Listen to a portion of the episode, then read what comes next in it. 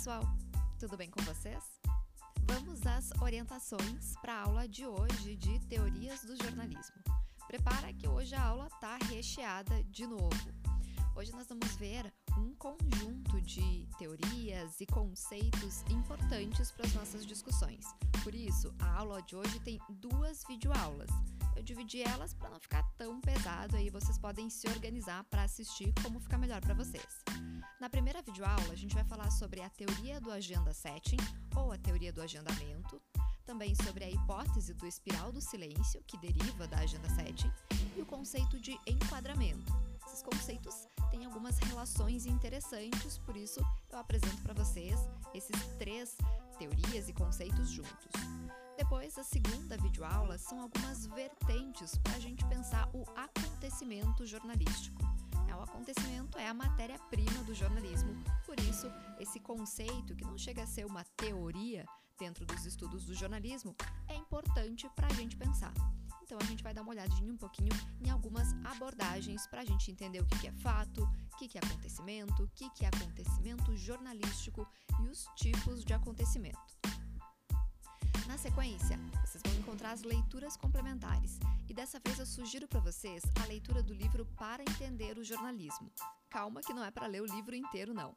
Eu sugiro para vocês a leitura de dois capítulos: Quem faz a agenda e O acontecimento é o passado da notícia. São dois capítulos que têm relação direta com os assuntos da aula de hoje.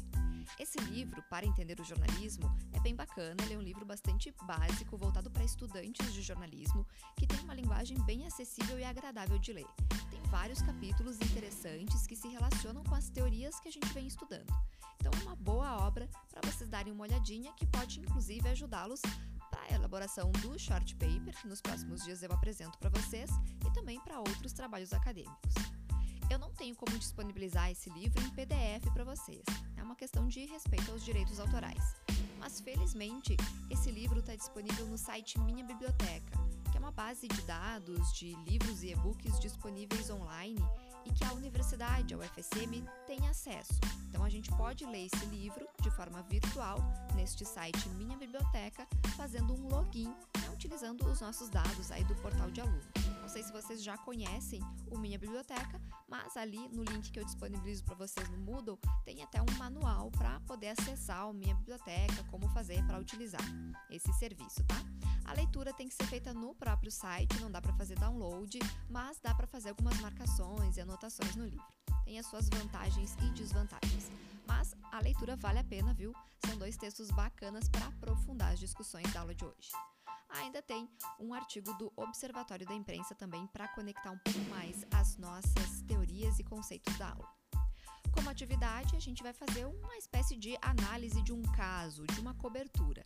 Eu trouxe para vocês o acidente de trânsito que ocorreu na semana passada, se não me engano foi no dia 25, lá no interior do estado do, de São Paulo, um acidente com um ônibus que vitimou 41 pessoas, né? Morreram 41 pessoas e algumas outras ainda ficaram feridas. É um acidente que está sendo identificado como um dos mais graves da história recente do país, né? Acidentes de trânsito, e o mais grave deste ano nas estradas, pelo menos nas estradas paulistas. Mas mesmo com todos esses qualificadores, né, esse fato, esse acontecimento não teve assim uma grande repercussão na mídia. É, afinal, morreram 41 pessoas, não é pouca coisa. Por que, que esse fato não teve assim tanta repercussão? Esse é o ponto de partida para a gente começar a conversa. Eu coloco para vocês algumas questões para vocês refletirem. A ideia é que vocês leiam um texto base. Eu sugiro para vocês uma reportagem que foi publicada pelo portal UOL, que é um, um, um site de notícias acessível, aberto a todos.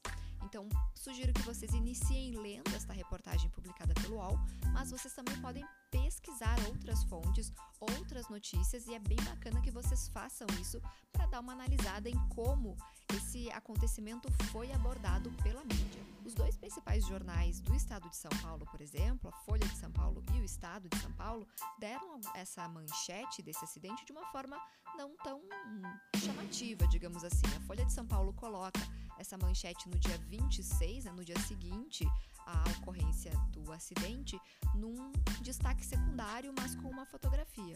Já o Estado de São Paulo, por exemplo, coloca uma manchete pequena na capa sem foto. O jornal O Globo nem fala sobre esse assunto na capa seu, da sua edição do dia 26.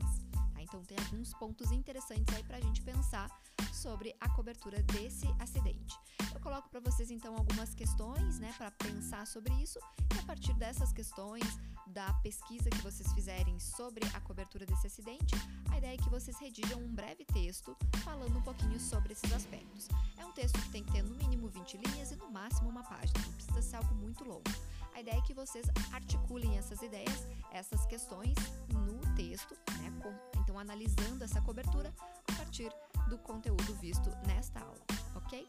Então vocês têm prazo de uma semana para desenvolver essa atividade, essa tarefa e me enviar através do Moodle.